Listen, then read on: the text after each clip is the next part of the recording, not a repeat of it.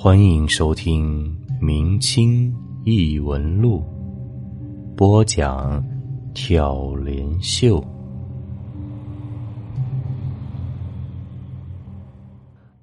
水妖。陕西榆林城南八十里有个地方叫做榆河堡，这个地方靠近沙漠，旁边有一条河流经过，此河名为无定河。附近居民饮用之水都依靠这条河，但是无定河经常改道，今年从这里经过，明年就可能从那里流过，从无规律可言。明代成化十一年的夏天，无定河又一次改道，这次的河道距离于河堡有三四十里之遥，以至于附近居民打水都很困难。好在这年夏天雨水甚多。以前河道的低洼之处都积满了水，形成了大大小小十数个水潭，其中有个最大的潭，潭阔水深，附近草木茂盛，居民们都喜欢到这里来汲水使用，家中所养的牛羊也放养于此。可是过了一段时间，忽然有人发现附近放养的牛羊偶尔会失踪一头，开始以为是走失了。可过的两三天，就会发现一具尸骨出现在湖畔，也不知是什么野兽所为。有天中午，烈日炎炎，一群七八岁的孩子难耐酷暑，背着大人一起到潭中游泳嬉戏。正玩的兴高采烈，忽听一个幼童惊呼救命。众童循声看去，只见潭中一个幼童似乎被什么东西正拖向深处。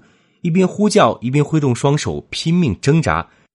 众童见此情形，吓得目瞪口呆，争先恐后逃上岸去。等回头一看，水面上已经没有了那个幼童的身影，只留下一个深深的漩涡。众童子跌跌撞撞，哭着跑回家中，告诉了父母。等村民们拿着家伙赶到那里的时候，哪里还来得及？幼童的母亲哭得晕死过去。父亲在潭边守了数天，始终没见到孩子的尸骨，只好悲痛万分的离去。自此以后，附近居民都知道水潭中有妖怪，不仅互相告诫不能再来此地，连牛羊也不敢在水潭边放养了。可是，如果到别处去汲水，要走七八里的地，久而久之，村民们都觉得太不方便了。可一时之间又没有什么好的办法，大家都为此苦恼不已。这天清晨，村中忽然来了两个道士，一个年近八旬，面黄肌瘦；另一个年轻的四十出头，精壮魁梧。二人以师徒相称，均是衣衫褴褛，满面风尘。师徒二人因为行路口渴，便在村中讨口水喝。村民们因为汲水不易，故只给他们倒了两小碗。老道士没说什么，唯独他的徒弟嫌不够，觉得村民们太过吝啬了。村民无奈之下，就向他们说明了原因。徒弟听完后，却笑道：“我当是什么事儿？原来是潭中有妖。你们不知我和师傅从湖南一路而来，专门收服各种妖孽吗？”村民一听这师徒二人有如此能耐，不由大喜过望，当即召来全村人商量一下，随即凑了四十千钱，对师徒二人说：“若是你们能降服此妖，我们便付给你们酬劳，另外还有厚礼。”重重相谢，徒弟一听，满口答应。师傅却面无喜色，只说要先去水潭边看看再说。于是村民先招待师徒二人好好饱餐一顿。等到饭后，日上三竿，二人在村民的带领下来到水潭边。老道士先是在岸边四处观望，又俯身仔细查看了潭水，方才抬头徐徐对众人说。此妖贫道不能除，还是让我们走吧。村民听了此言，大为失望，便问他为何。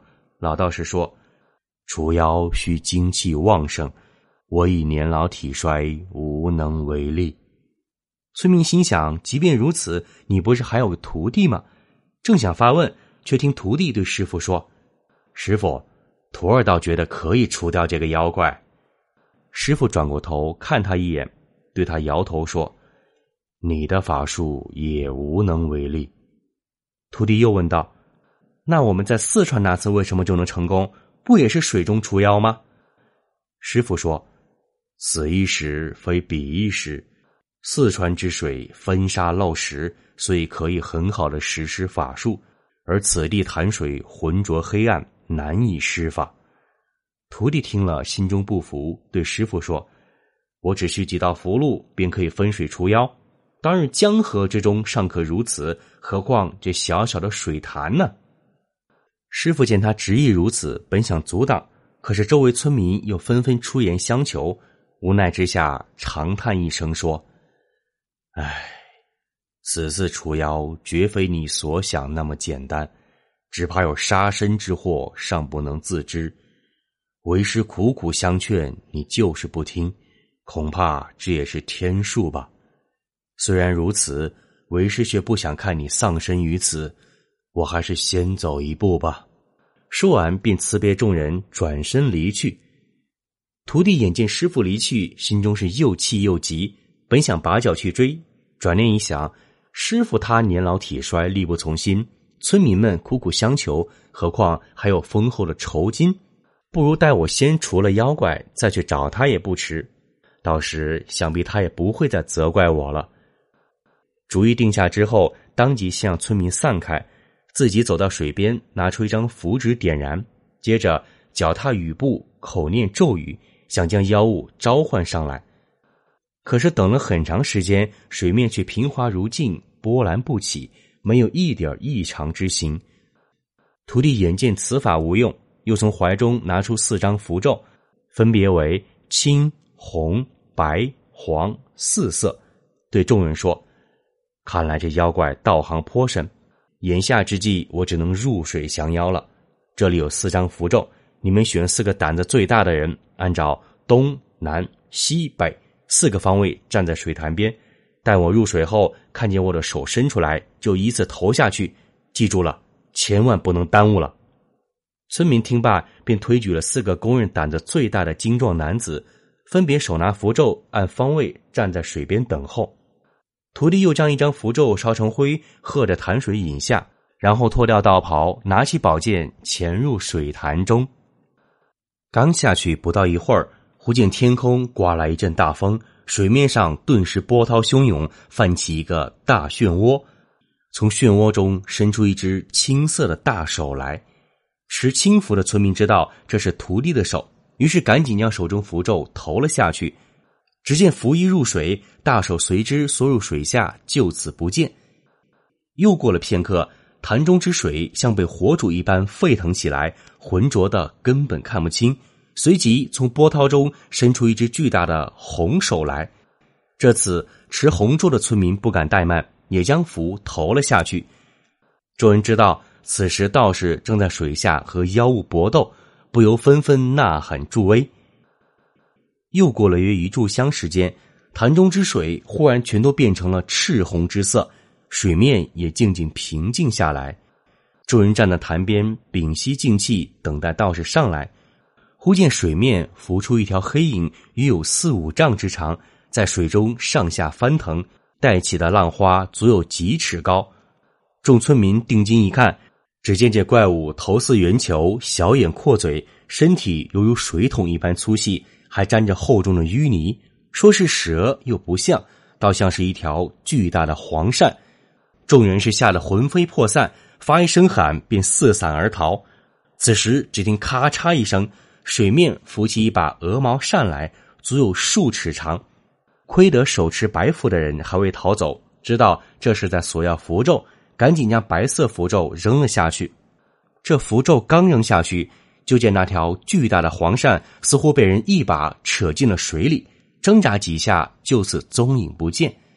而徒弟自从下水后，一直都没有浮出水面。几个胆大的村民屏息静气，躲在草丛中窥视。不到片刻，发现水面又变得浑浊，随即浮出一扇黄色的庙门。此时，手执黄符的村民忽然一阵莫名惊恐，浑身颤抖，心中明知徒弟是在索要符咒，可全身就是软弱无力，面色煞白，傻站着一动不动。眼见着黄色的庙门在水面盘旋良久。终于又沉了下去。过了一会儿，众村民见水面恢复了平静，于是又慢慢聚集到岸边，想等徒弟上来。不料刚等了片刻，忽见一物浮了起来。众人仔细一看，竟然是一条人的断臂，手中还紧紧握着一把宝剑，剑刃上鲜血淋漓。接着，水面又浮起一条断腿，随即徒弟的头也从潭中飘了起来。众人这才明白，原来徒弟已被妖物杀死肢解了。大家一时间吓得面如土色，四散而逃。刚逃不远，就看见那个老道士坐在一棵大树下。老道士一见村民惊慌失措的样子，就大哭着说：“唉，我那徒儿不听我劝告，定然已经丧命于此了。”村民见他一人年老体衰。徒儿又死于非命，心中十分怜悯，于是仍将四十千钱给了他，送他上路回家。不过说也奇怪，自此以后，这水潭里再也没有怪事发生，只是潭水变成了赤红之色。村民们都猜测，那妖怪和徒弟一起同归于尽了。而潭水变为红色，是因为那是他们的血水所化而成。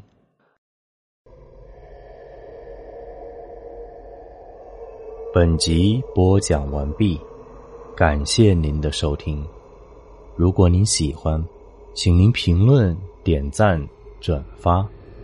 咱们下集再见。